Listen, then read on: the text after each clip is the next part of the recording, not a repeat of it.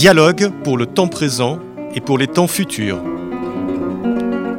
Une émission de Marc Wielinski, tous les dimanches de 13h à 14h sur RCJ. Où va notre monde? Comment mieux le comprendre? Que puis-je faire pour l'améliorer? Que m'est-il permis d'espérer? Une émission proposée avec la Fondation du judaïsme français. 01 53 59 47 47. Aujourd'hui, quand la parole détruit, avec Monique Atlan et Roger Paul Droit.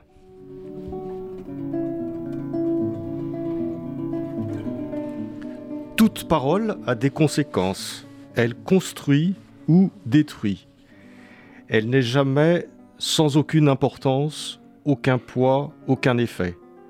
Presque toutes les traditions du monde l'affirment. Nous l'avons presque oublié, nous n'y pensons plus.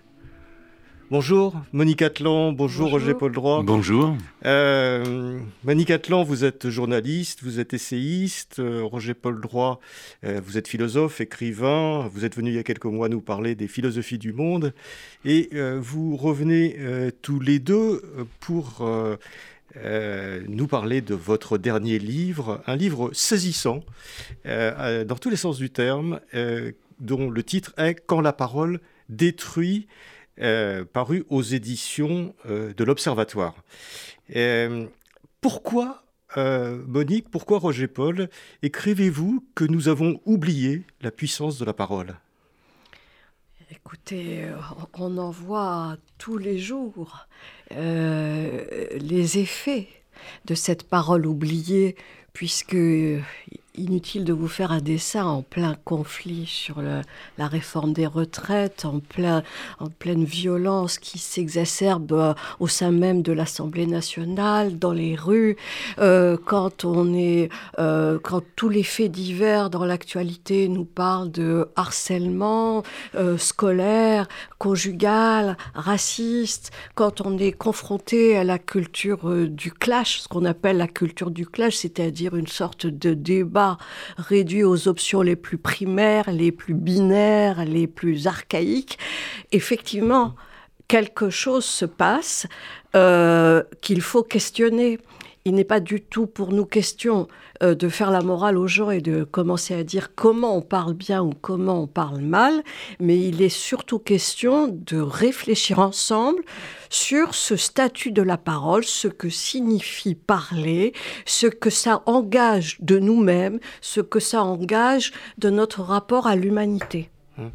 Mais alors, euh, cette, cette, euh, cette puissance de la parole, cette puissance euh, destructrice, mais aussi cette puissance, on va le voir, constructrice, euh, vous dites que euh, on l'a oublié et en même temps, alors là, je, vous je vais vous embêter un peu, mais en même temps, vous dites on n'a jamais été tellement dans l'invective, dans l'insulte, et c'est bon, il suffit de regarder ce qui se passe sur les réseaux sociaux, effectivement.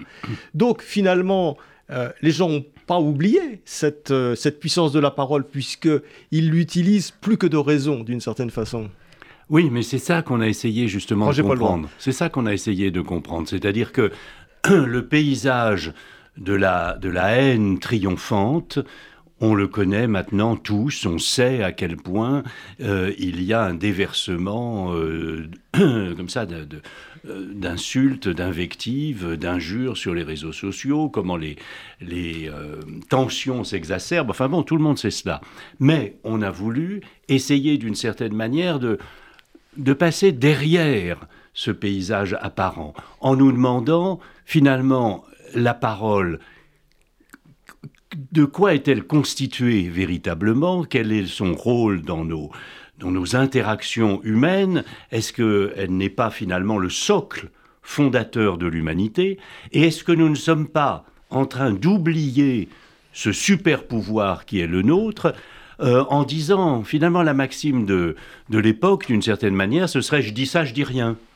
Vous voyez, c'est-à-dire à la fois affirmer quelque chose de façon euh, directe, puissante, et tout, la, parole se libère, tout le monde peut, parler, euh, mais en tout même le monde temps... le peut techniquement aussi. On le peut techniquement, mais oui, tout ça, le monde peut se faire entendre. C'est un changement absolument, euh, effectivement, vertigineux, que chacun puisse, d'où il est, s'adresser d'une certaine manière à tous via les Internet, mais aussi c'est accompagné d'une espèce de désinvestissement de déresponsabilisation. Moi, je dis ça, mais euh, euh peu importe. Voilà. Disons qu'il y a une sorte d'équilibre qui s'est rompu parce qu'on n'est pas naïf. La médisance, la violence, l'insulte euh, euh, ont toujours existé. Mais il y a comme un équilibre qui s'est rompu. La parole est parce qu'elle est humaine et par définition ambivalente capable de, de, de, consoler, d'aimer, de, de, construire, tout comme elle est capable de blesser, de détruire, de tuer. Mais il semble que quelque chose, en raison d'abord de la quantité de messages qu'il est possible dorénavant de diffuser, il y a une sorte plus, on a l'impression que plus on parle, moins on parle. Et au-delà de ça, il y a aussi quelque chose qui se passe, c'est-à-dire que plus on parle, c'est pas seulement un phénomène quantitatif, plus la parole elle-même semble s'évider de sa puissance, de sa force, de son sens, de son contenu. Et c'est ce point-là qui est euh, alarmant. Effectivement, qu'est-ce qui fait que cet équilibre-là s'est rompu entre parole négative, toxique, et paroles consolatrices, constructrices. C'est ce point-là qui nous a intéressés. Alors, euh, vous faites une différence, euh, Monique, Roger Paul. Hein, je rappelle que votre livre, Quand la parole détruit, aux éditions de l'Observatoire, euh, vous faites une différence, quelques, quelques secondes de pédagogie entre langue, langage et parole. Alors, le langage, c'est la faculté humaine de relier des signes avec des sens. Euh, que le signe soit des sons euh, de, la, de, la, langue ou bien euh, des, comment dirais-je, des graphismes de l'écriture, etc. C'est ça le langage, c'est cette faculté humaine de, de lien entre signes et sens. Et puis une langue, c'est celle dans laquelle nous avons été élevés, la langue maternelle dans laquelle on baigne et qui, avec laquelle nous avons découvert euh, le monde. Et la parole, c'est finalement ce que chacun, pour dire ce qu'il a à dire, fait de la langue où il, euh, où il vit. Et le point central, c'est finalement que ces paroles sont toujours finalement inventives aussi. on peut dire des choses qui n'ont jamais été dites jusqu'à présent, je peux, avec euh, mon petit stock de vocabulaire, même s'il n'est pas fantastique, inventer des phrases nouvelles. Et cette création permanente est aussi le lien d'un échange entre nous. Vous voyez, on ne parle qu'à des gens qui nous parlent, qui nous répondent, que l'on écoute, et que normalement, on devrait écouter pour garder le lien humain qui fait l'échange. Ce qui se passe aujourd'hui, c'est probablement la rupture à laquelle nous sommes en train d'assister, c'est que, bien sûr, on parle de plus en plus, mais chacun commence à ne plus parler qu'aux gens qui sont d'accord avec lui, à ne plus écouter ceux qui disent autre chose, à vouloir les faire taire ou les écarter.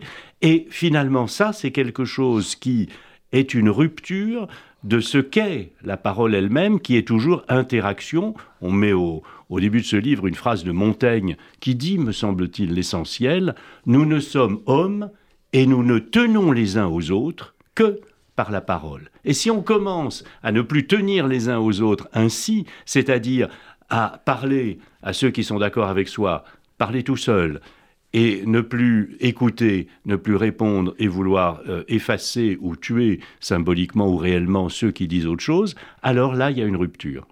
C'est-à-dire qu'il y a un retournement. Euh, euh, la parole qui est un, outil de lien, d'échange, d'interaction, devient un outil de négation de l'autre. Bah, c'est-à-dire que c'est surtout l'idée qu'on n'accepte pas l'idée de la réplique.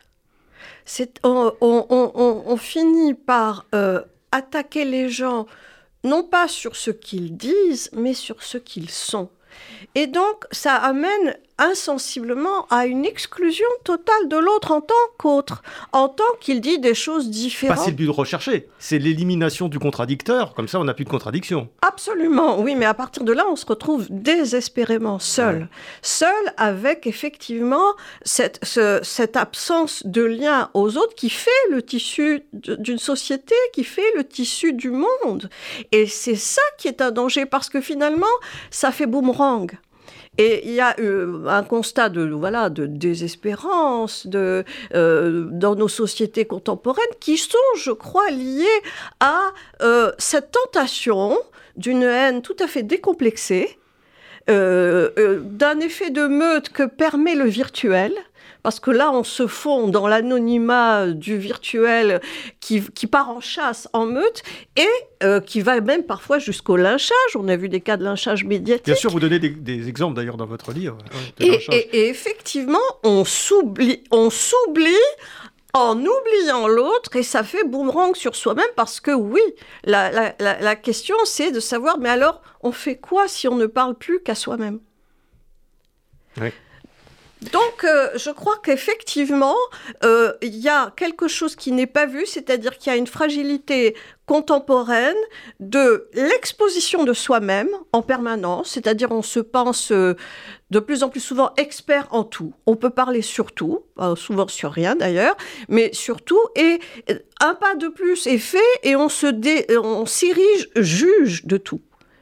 En, comment dire, en en dissolvant les, les intermédiations, les institutions, les assemblées, la presse, la justice, euh, les députés, euh, les syndicats, tout ça devient entrave à l'expression de soi. Et en quoi, euh, Roger-Paul Droit mm. et, ou, Monique, il faut peut-être revenir au, côté constructeur de, la parole pour, pour, pour, bien comprendre aussi son côté destructeur, c'est-à-dire qu'elle est, mmh. est, particulièrement ambivalente, c'est une espèce mmh. de Janus, de biface, qui fait qu'elle est aussi destructrice que constructrice, justement parce qu'elle a cette puissance. Euh, dans la Bible, par exemple, la puissance de la parole euh, est énorme. La création est basée sur la parole. Bien évidemment, c'est en c'est en parlant euh, que Dieu crée le monde. Mais, et, le terme même euh, en hébreu euh, qui dit la parole, c'est davar, c'est aussi la chose. Il y a, la, dissociation entre mots et choses, d'une certaine manière, n'existe pas en, hébreu. Et il y a cette idée profonde que parler, c'est agir. Que la parole est un acte et il y a euh, de nombreuses analyses euh, philosophiques contemporaines de cette parole comme acte. On ne, doit pas oublier que ce que nous disons en positif ou en négatif, en constructif ou en destructeur, est euh, porteur finalement de conséquences, voilà, et de conséquences réelles. la, le harcèlement euh, on voit 800 000 gosses euh, aujourd'hui en France qui sont l'objet de harcèlement scolaire, eh bien ça blesse, ça touche, ça déprime, ça peut conduire au suicide.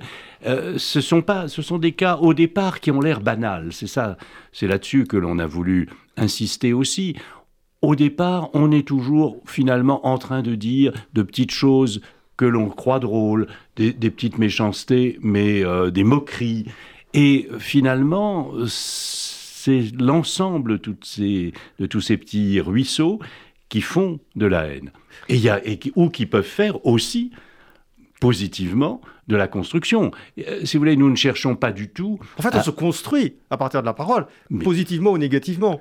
Quand on te dit tu es idiot, euh, t'es moche, etc., à longueur de journée, évidemment, on peut se construire autour de ça. Bien sûr, on peut se, construire difficilement donc, autour de ça. On se construit plus positivement. Bien sûr. Euh, on a fait mille expériences en ce domaine. Si l'on dit un, un, maître d'école, un instituteur, euh, que euh, tel et tel élève est, brillant, euh, il va l'intérioriser et, il va finalement donner plus confiance à, ces enfants-là qu'à d'autres. C'est-à-dire que les, les images et les idées que les autres se font de nous, nous les intériorisons et bien évidemment nous nous construisons avec. Et des mots positifs peuvent finalement non seulement réparer, mais aussi construire. Je crois que c'est c'est pas pour rien que la tradition juive insiste de façon incroyable sur ce qui est nommé comme euh, le lachonara, la langue du mal. Et c'est très frappant de voir à quel point on la considère comme sans pardon, cette mauvaise langue. Elle est, euh, trois fois, elle est plus grave que le, meurtre, que l'idolâtrie, que l'adultère. Euh, et on, comme les humains sont censés être des âmes parlantes, hein, c'est le terme même, effectivement, euh, euh, ce qui est dit, c'est que la vie et la mort sont dans la main de la langue. Et la main, c'est un, c'est pas par hasard si ce mot-là est, choisi, c'est-à-dire qu'il y a une mise en acte. Parce que il y a euh, effectivement l'idée que soutient à, juste titre, et il a mille fois raison, le linguiste Alain Bentolila quand il dit quand les mots manquent, alors on cogne. C'est absolument vrai. L'absence de langue, de, pas, de langage, euh, amène insensiblement à la violence. Mais cela ne veut pas dire pour autant que euh, la langue elle-même et la parole elle-même ne peuvent pas tuer. Oui, les mots peuvent tuer. On en a eu des exemples. Le manque de mots peut tuer et, les mots peuvent tuer. Voilà. Et, on en a eu des exemples dans l'histoire euh, du XXe siècle. Dans les, bon, on, on, cite évidemment le génocide des Tutsis comme la Shoah. Ce sont d'abord des, expériences autour de la langue avant d'être une mise en acte de mort. Alors ça, vous, le dites très bien dans votre livre, c'est un, de ces aspects euh, passionnants, euh, il y en a beaucoup, et c'est que vous expliquez bien comment finalement c'est par euh, un changement au, début assez, assez ténu de la langue que peu à peu on institue des idées, puis des délires, d'une certaine façon. Ça a été le cas des Tutsis, etc. C'est le cas exactement de la Shoah, hmm. avec toute une idéologie allemande, si on peut dire, qui, était, qui est partie de la langue au 19e siècle. Qui est partie, et qui s'est évidemment euh, encore euh, renforcée. On a commencé à tuer les juifs par la langue. Oui, absolument. Et, c'est... Euh, Victor Klemperer qui, qui, montre cela de façon... Il a vécu lui-même euh, la persécution, euh, il, écrivait comme linguiste les modifications qu'il observe de la langue du Troisième Reich. Et il montre d'une manière absolument euh, admirable, parce que ça, il faut absolument lire ses travaux, il montre comment ça n'est pas seulement par une sorte de propagande qui martèle des slogans, qui, qui porte sur euh, la vindicte sur, euh, sur les juifs, que euh, c'est propagé le nazisme, mais beaucoup plus aussi par des petits changements du vocabulaire qui n'ont rien à voir apparemment. Ainsi, il montre par exemple que le mot fanatique, qui, depuis le siècle des Lumières, est très péjoratif, quelqu'un qui est aveuglé par une croyance irrationnelle, le mot fanatique devient, dans le vocabulaire du Reich, synonyme de héroïque résistant, euh, affirmatif. Nos soldats ont opposé une résistance fanatique aux ennemis. Ça veut dire qu'ils étaient très euh, courageux. Voyez et dans toute une série comme ça de, de petits, euh, petites modifications de la langue, c'est un meurtre de masse qui se, qui se prépare. Oui, parce qu'on finit par baigner dans un bain. Et, et ça, c'est vrai que quand on se pose la question de savoir on dit un certain nombre de choses, etc. ça n'a pas grande importance, mais c'est vrai que, et, là le cas, le cas du nazisme le montre, euh, enfin du nazisme et de son héritage de, mm. la philosophie euh, du 19e siècle et du fait qu'on a redécouvert l'Inde, les, les Ariens, enfin les pseudo-Ariens, etc. Et peu à peu, on finit par baigner dans un bain et les gens finissent par devenir antisémites sans s'en apercevoir d'une certaine façon, ou sans en avoir conscience. Comme si euh, ça apparaissait. C'était la science qui parlait. Comme, quoi. C'était comme si c'était la science qui parlait, mais aussi comme si, à travers toute une série d'évidences, le, le, fait que euh, Klemperer, qui euh, lui avait euh, épousé une Allemande, donc une Arienne, et il explique comment une de alors qu'il est destitué de son poste à l'université, qui travaille dans une usine, une de ses collègues apprenant que sa femme est, malade, lui offre une pomme, mais se demande comment lui, qu'elle considère comme un, un sous-être humain est, marié à une Allemande arienne.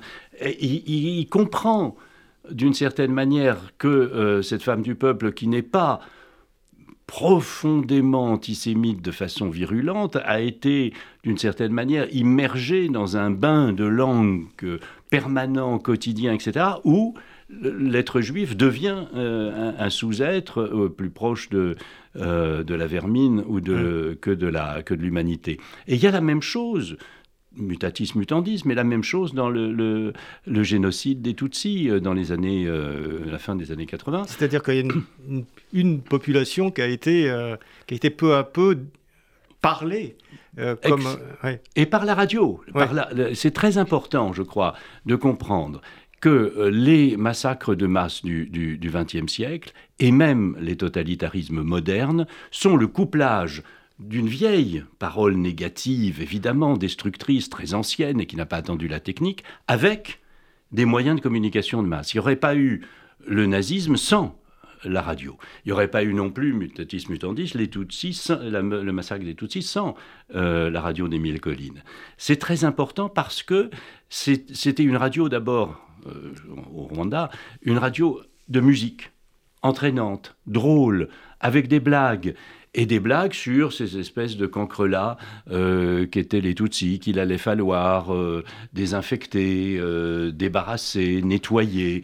Et l'ensemble de cette propagande, c'est une déshumanisation qui a l'air finalement au départ assez innocente. Voilà. C'est drôle, on rit, on écoute de la musique et ça fait 800 000 morts à la machette dans quelques ça, mois. C'est pas, pas un entraînement. Voilà. Et vous avez le pire massacre de masse. Mais alors, pour sauver la radio, je vous quand même, l'appel du 18 juin, aussi du général de Gaulle a été, a été donné à la radio. Ce que je voulais, ce que je voulais ajouter tout de suite, c'est que quand même, avec tout ce qu'on dit, il n'est pas question pour nous de diaboliser la technique. Euh, la technique n'est que ce qu'on en fait, nous les humains. Donc, si vous voulez, évidemment que les moyens techniques peuvent euh, déployer des, des, fantasmes de mort, mais ils peuvent aussi euh, créer des élans de solidarité, créer des, moments de, de, de, construction. Donc pour moi, c'est très important de préciser ça parce que effectivement, on dit actuellement que les algorithmes peuvent manipuler aussi les opinions, ce qui est sans doute assez vrai. Il n'en demeure pas moins que nous demeurons des êtres conscients et que nous pouvons décider d'emboîter le pas ou de refuser cela. Donc, au bout du compte, la responsabilité est toujours du côté de l'être humain. Et ce que je voudrais rajouter à ce qu'a dit Roger Paul, c'est qu'effectivement, euh, tout ce qu'on décrit, cette langue, au fond, euh, qu'a décrite très bien euh, George Orwell, n'appartient pas du tout au passé. Elle est toujours possiblement contemporaine. Il n'y a pas de vaccin contre la langue et le langage totalitaire. Donc c'est pour ça qu'il est très important. c'est la, réinvention d'un langage pour essayer de faire plier le monde à, ce, à, une nouvelle vision. il y a, je pense qu'il y aura toujours dans le monde une tentation de cet ordre-là. Toute la question, c'est de savoir si on récupère une sorte d'éveil et de vigilance sur ce que représente la parole pour se confronter et refuser cela. Euh, justement, sur cette novlangue, vous, il, y a, un passage dans votre livre qui vous, avez une interprétation absolument lumineuse, je trouve, euh, de, la, tour de Babel. Euh, vous dites finalement euh, ce, qui était, ce qui était en cause, c'est pas du tout que Dieu a voulu que les hommes ne se comprennent plus. Au contraire, c'est qu'il y avait une perversion ou une perversité de la langue que les hommes avaient instituée et qui devenait d'une certaine façon un instrument d'oppression. C'est bien ça? Écoutez, oui, c'est au fond le, plutôt l'idée du multiple, de la diversité des langues contre une servitude euh, acceptée. Oui, alors ça, ça c'est très fort. En fait, j'y avais pas pensé. Oui, parce que d'habitude, effectivement. Bah, voilà, on dit le contraire. on, lit, on lit, euh, on lit le, euh, le mythe de, Babel comme la rupture d'une sorte d'unité qui était une unité positive, et puis euh, la séparation euh, euh, de, la multiplicité des langues qui crée un obstacle à la communication et à l'unité du genre humain. Ça, c'est la lecture habituelle et la version, si j'ose dire, dominante. Et puis, c'est... Notamment Beno Gross. C'est Beno Gross, oui, Benjamin Gross, qui a effectivement lu le, mythe tout à fait différemment, la construction de la tour de Babel suppose un langage, euh, d'une certaine manière, autoritaire et unifié, qui est un langage totalitaire et qui est un langage de la soumission, de la servitude, de, de l'uniformité. Pour construire, euh, il, faut, empiler les briques et il faut euh, être soumis d'une certaine manière à une parole unitaire et, et dictatoriale. Et c'est contre cette parole unitaire et dictatoriale que la diversité soudaine euh, des langues dans le mythe de Babel réinstaure au contraire de la communication, de la diversité, des différences, du dynamisme possible de l'humain et des dialogues. Ah oui, parce que c'est... Et, ça, c'est très, très étonnant et en même temps très vrai. C'est-à-dire que pour se parler, il faut être différent. À la limite, la diversité des personnes, donc la diversité des paroles, et la même la diversité des langues, euh, est un justement au, cœur de l'échange, est au cœur de l'échange. Si tout le monde se ressemble, à la limite, il n'y a plus aucune raison de parler, il n'y a plus aucune raison de communiquer. C'est Georges Gursdorf, euh, le philosophe qui a écrit sur le thème de la parole dans les années 50, qui disait La parole n'est pas d'un, mais de plusieurs, elle est entre. Et effectivement, pour qu'il y ait parole, il faut qu'il y ait un et un autre. Un autre, c'est-à-dire ce qui n'est pas moi, ce qui est différent de moi. Donc euh, oui, c'est ça qui est important de, de, revisiter. Il faut qu'on en prenne conscience que on ne peut parler, c'est-à-dire que l'idée même de conflit irréductible n'est pas en soi un drame si on considère que la parole doit pouvoir circuler le, risque, c'est d'avoir une parole monolithique qui réfute la présence et l'existence même de l'autre les arguments euh, euh, opposés, les, conflits, mais même très violents, ne sont pas en soi euh, très graves. Ce qui est grave, c'est la volonté de réduire le dialogue à une sorte de, à une série de monologues parallèles effectivement, actuellement, on a un sentiment de tout le monde parle parallèlement. il est très difficile de, croiser les, échanges. Et puis il y a aussi un phénomène, c'est qu'il y a des mots qu'on n'a plus le droit d'utiliser. Par exemple, on connaît l'exemple, on ne peut plus parler d'un balayeur, il faut parler d'un technicien de surface. On ne peut plus parler d'un nain, il faut parler d'une personne de petite taille. Enfin, il y, a toute une d'un gitan, il faut dire les gens du voyage, etc. Il y, a toute une série de, mots euh, que d'une certaine façon, qui sont pas forcément péjoratifs d'ailleurs, mais idéologiquement, on n'a plus le droit de les utiliser. Ça, c'est quand même un appauvrissement de la langue quelque part. C'est finalement la question de l'euphémisation. Euh, on transforme euh, des termes que l'on peut juger désagréables, euh, incorrects, en une sorte d'euphémisme qui est destiné à, neutraliser, mais qui aussi supprime finalement toute aspérité, toute forme de, différence. Euh, la directive européenne récente qui consiste à conseiller de ne plus commencer aucun discours en disant mesdames et messieurs, parce que euh, le, Ce qui est d'une impolitesse totale. Commencer à parler sans alors dire on dit, cher, bonjour. On doit dire euh, cher, cher, public, ou vous tous, ou euh, merci d'être là, etc. Mais on ne dit plus mesdames et messieurs parce que cette différence genrée peut heurter les personnes transgenres et les, discriminer. en, quoi, en quoi ça peut les... Enfin, je, bon, je, voyez, sais bien que vous n'êtes pas un défenseur de ça.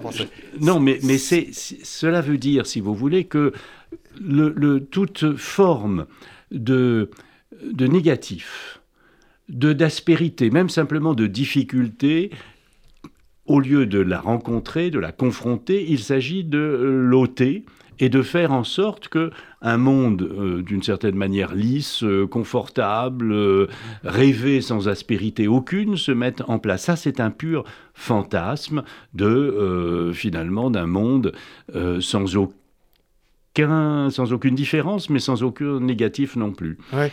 Mais en, faisant disparaître le mot, vous ne faites pas forcément disparaître la chose, qui à un moment donné continue à exister et à se manifester. Non, mais il y a, à travers ce qu'on appelle dorénavant le mouvement woke, que Jean-François Broadstein, le philosophe, a, a, décrit même comme une religion, une véritable religion, effectivement, il y a cette tentation, ce fantasme d'une idéologisation de la langue. Hein. La, langue sert à un combat politique. Or, c'est quand même euh, euh, étonnant. C'est-à-dire qu'il y a une biologisation des termes, si on peut dire. Effectivement, le genre, euh, le, la race deviennent des marqueurs de, de, de, de politique.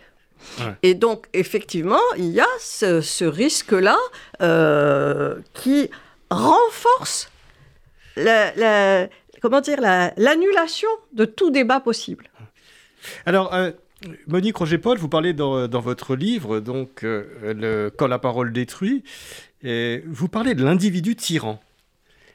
L'individu tyran, est-ce que c'est cet individu tyran comme euh, caractéristique euh, de notre époque?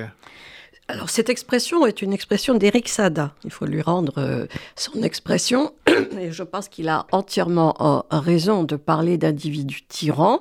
Mais c'est déjà ce que j'évoquais un peu tout à l'heure, c'est cette idée d'un individu qui finalement se pense comme le centre de tout le centre euh, du monde, le centre de, sa propre attention, mais qui cache une sorte de fragilité terrible, c'est-à-dire que l'incertitude d'exister autrement que par sa parole, sa propre parole.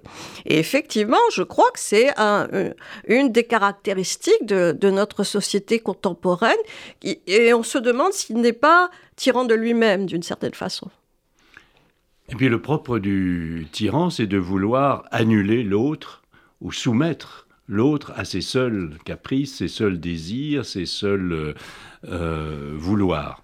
Euh, le, tout tourne finalement dans tout ce qu'on est en train de dire, tout tourne autour de l'annulation de l'existence et de la place de l'autre. La parole humaine, c'est la possibilité, même si nous sommes opposés, même si nous sommes en conflit, de nous parler les uns aux autres. Si on est tout seul à parler et à imposer euh, sa seule vérité, en n'écoutant rien d'autre, c'est une rupture finalement du monde humain euh, dans une sorte de, tyrannie euh, solitaire. Mmh. Parce que, en fait, ça, n'est pas, si vous voulez, on, s'est posé la question tout au long de l'écriture de, ce livre. Au fond, évidemment, on peut expliquer ça par la technique, on peut expliquer ça par euh, la quantité de messages, on peut expliquer ça par l'anonymat, mais je pense que ça ne suffit pas. Il faut interroger aussi l'évolution de ce que nous sommes nous-mêmes. Comment effectivement, nous nous pensons nous-mêmes en tant qu'individus et, en tant, et, en tant que société. Et effectivement, ce qu'on a essayé de, formuler, c'est cette hypothèse, au fond, d'un fantasme incroyable de grand délestage.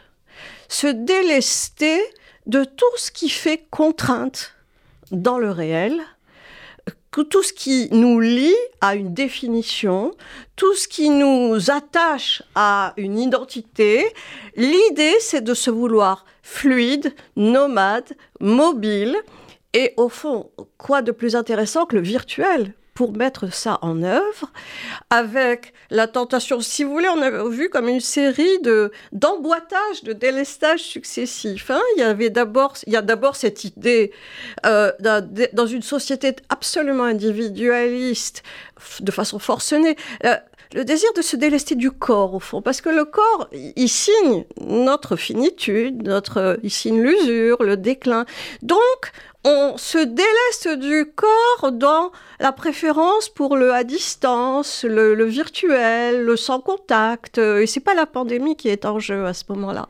Et puis, se délester du corps, c'est aussi c'est pas seulement de se délester de mon corps, c'est se délester du corps de l'autre et de, effectivement, de vouloir annuler l'autre, comme on vient de l'expliquer à plusieurs reprises. Mais annuler l'autre, c'est pas seulement l'autre, c'est les autres. Ça veut dire annuler l'idée même du collectif. ce qui fait société. C'est-à-dire, on peut avoir euh, 1000 abonnés ou 100 sur les réseaux sociaux et au fond n'être en lien avec personne réellement. Et puis après, on peut aussi se délester effectivement de sa propre responsabilité en tant que citoyen, par exemple. Alors, euh, ça devient l'abstention. Et puis finalement, peut-être que même le, fantasme ultime, c'est se délester de soi-même, de n'être plus que parole à l'infini, sans frein, pour dire le monde et avoir le sentiment d'exister sans finitude, sans limite. Alors ça, effectivement, les réseaux sociaux et l'univers numérique euh, nous y invitent et stimulent cette, euh, cette, cette propension à, à, faire ça, puisqu'on peut parler mmh. euh, sans exister avec d'autres photos, avec un avatar. On peut s'être délesté de soi-même pour, pour parler. Alors, à ce moment-là, tout est permis. Oui, et puis on, on, en se délestant de soi-même, on se déleste aussi euh, de toute forme de responsabilité. C'est le, le, le, je dis ça, je dis rien, mais c'est aussi le fait que on laisse, si vous voulez, les, mots filer, avec aussi une très curieuse euh, nouvelle manière de parler liée à, la technique, qui est euh, le fait de euh, partager de liker. Euh, parce que là, est-ce que c'est un acte de parole? Est-ce que je dis quelque chose quand je réplique euh, quand je duplique, si vous voulez, un message, quand je le partage, euh, quand je euh, le like, je le diffuse, je le reproduis, mais en même temps je l'endosse pas complètement, après j'oublie, et toutes ces accumulations finalement de mots qui ne sont pas complètement assumés, qui sont reproduits mécaniquement, créent une sorte de, de pâte, si j'ose dire, de parole, où plus personne ne se reconnaît vraiment et où en même temps la toxicité euh, continue à se, à se diffuser. Et là, il y a quelque chose qui est une sorte de, de combinaison, d'interaction entre des changements de mentalité et de personnalité, et puis une puissance de diffusion de la technique dont il faut, je crois, s'apercevoir. Et nous n'avons pas de solution miracle, on n'a pas de recette, on n'a pas de réponse définitive qui, qui suffirait d'appliquer, mais on a voulu finalement lancer une alerte. Une ah mise oui, en justement, garde. euh, oui. Roger Paul Droit euh, Catlan, vous dites on n'a pas de réponse, etc. Mais euh, votre livre de ce compte se contente pas de faire la, constatation de ce fait qu'on a un peu oublié euh, la puissance de la parole. Euh, vous donnez aussi des éléments. Heureusement, c'est un livre qui est quand même euh, tourné vers, vers l'avenir. Et vous avez dit tout à l'heure, Monique Atlan, il faut revenir à l'individu, etc.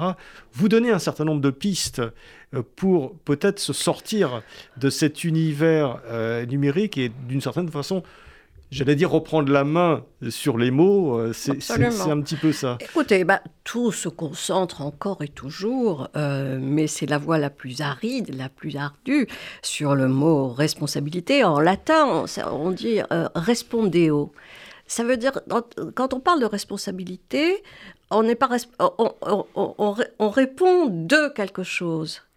Hein euh, ça veut dire que je suis, moi, je dois répondre de, de, la parole, de ma parole, mais plus largement de la parole en général, et en tout cas de répondre de moi-même. C'est-à-dire qu'il y a deux types de responsabilités dans ce cas-là. C'est tout, tout le domaine de la responsabilité juridique qui, qui est un domaine émergent, si on peut dire, où il y a des tentatives qui ne sont pas du tout inintéressantes euh, de réguler les réseaux sociaux, de réguler la parole sur Internet, mais évidemment que tout ça se heurte au fait que ce sont des législations euh, nationales, au maximum ouais, régionales. Ça, des, des législations nationales sur euh, un réseau qui est, qui est planétaire. mondial. Donc il y a une limite à ça. Mais ça ne veut pas dire que certains dorénavant n'ont pas intérêt à trouver des, une, régulation possible.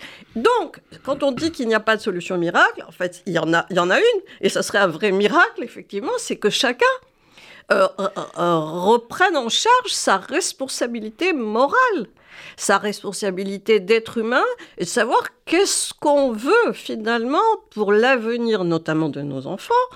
Euh, est-ce que c'est une société comme ça, désespérément euh, sourde le, sourds les uns aux autres Ou est-ce qu'effectivement on peut commencer à repenser, à réévaluer ce, super pouvoir, ce qu'on appelle le super pouvoir euh, des, êtres humains, qui le seul super pouvoir au fond des êtres humains, c'est la parole. C'est une richesse incroyable.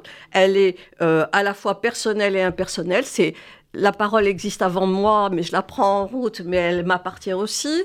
Elle est corporelle et psychique, elle est dans le corps, donc elle est liée aux émotions, aux affects, évidemment. C'est très complexe. Mais euh, je crois que le premier pas, c'est de, de retrouver l'étonnement sur la valeur de la parole. Et, justement, la, la question, est-ce que c'est pas de qu'il faut de plus en plus savoir, et vous le dites dans votre livre, euh, signer d'une certaine façon sa propre parole. Vous avez dit que la parole était un acte avant tout individuel ou interindividuel. Euh, est-ce qu'il n'y a pas une façon quand même d'aller sur ces réseaux, etc., en, ciblant ou, en allant chercher plutôt les gens qui sont capables de s'engager personnellement euh, sur, ce qu'ils disent plutôt que voilà d'écouter des, des avatars? C'est pas si simple, mais c'est peut-être ça la voie.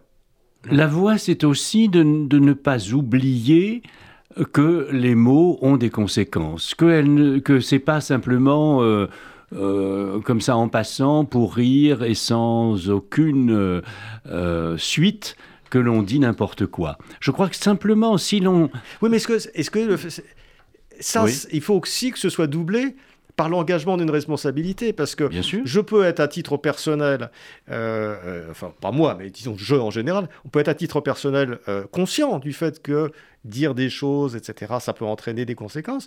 Et puis quand on est dans un contexte d'anonymat, se comporter de façon complètement différente, en disant de toute façon on ne viendra pas me chercher, puisque je n'existe pas ou je suis, Là, je suis caché. Là, c'est la question de savoir si on doit condamner l'anonymat ou pas. Est-ce que ça résoudrait complètement le problème? Non, parce que l'anonymat est aussi une forme de liberté qu'on s'accorde. Comment dire? C'est plutôt, euh, en termes d'éducation, hein, euh, le mot-clé de tout ça, c'est quand même le mot éducation, école.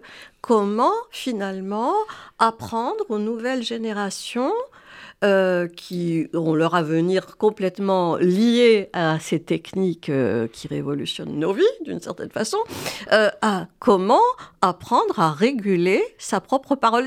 Enfin, moi, j'imagine des cours d'éducation ah, ah, comment se parler Est-ce que c'est à l'école de le faire ou c'est pas plutôt euh, dans les familles euh, À nous tous. Mais, c'est l'école et la famille, oui. C'est partout. La, première chose quand même que l'on apprend à l'école, c'est euh, d'attendre son tour de parole, de ne pas parler en même temps que les autres, de pas forcément les interrompre, de savoir que les autres parlent aussi et qu'on n'est pas tout seul à avoir quelque chose à dire.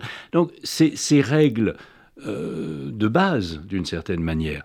Euh, il faudrait que chacun, avant euh, de lancer son tweet ou, de taper quoi, que ce soit sur son smartphone, y repense une seconde. Voilà, c'est-à-dire on n'est pas obligé de parler tout le temps, on n'est pas obligé d'avoir des avis sur tout, on n'est pas obligé euh, d'en remettre une couche quand il y a euh, euh, des injures ou des, ou des invectives. Voilà. Et... En d'autres termes, comment exister autrement que seulement par la parole Bien sûr qu'il faut qu'on existe aussi par la parole, mais le silence est une option parfois. Et est-ce qu'une vie. Mais le silence fait peur. Le silence fait peur. Regardez, euh, on ne peut pas rentrer dans un endroit maintenant qui est de la musique, etc. Quand on demande à ce qu'on arrête la musique, ils disent Ah ils ont peur du silence. mais c'est cet oubli de soi qui est en question dans la parole. On s'oublie soi-même à travers une.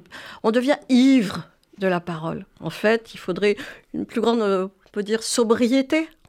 Hmm. Ça serait déjà bien.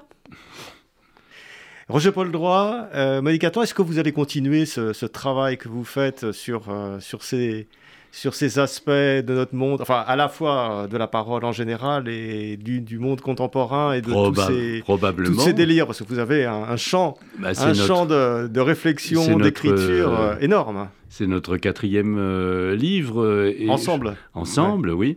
Euh, je ne l'ai pas dit, mais vous avez écrit au moins une trentaine de livres, j'ai pas lu un peu plus, beaucoup oui, plus. Et Monique vous aussi. Mais euh, le dénominateur commun des livres que nous faisons ensemble, Monique Atlan et moi, ce serait finalement peut-être de, euh, de prendre les traits de l'humain euh, dans son actualité contemporaine et d'essayer euh, de comprendre en donnant un peu de profondeur de champ historique et philosophique comment les choses évolue de ce côté. C'est comme ça qu'on a, on s'est occupé des révolutions euh, technologiques, de la question de l'espoir, de la question des limites, aujourd'hui de la question de la parole.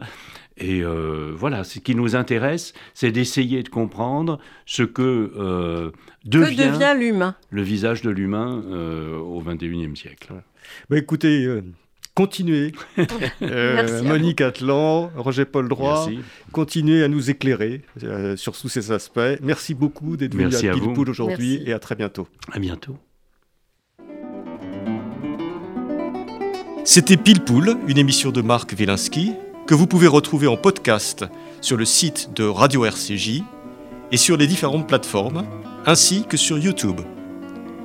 À dimanche prochain, 13h une émission proposée avec la Fondation du judaïsme français 01 53 59 47 47.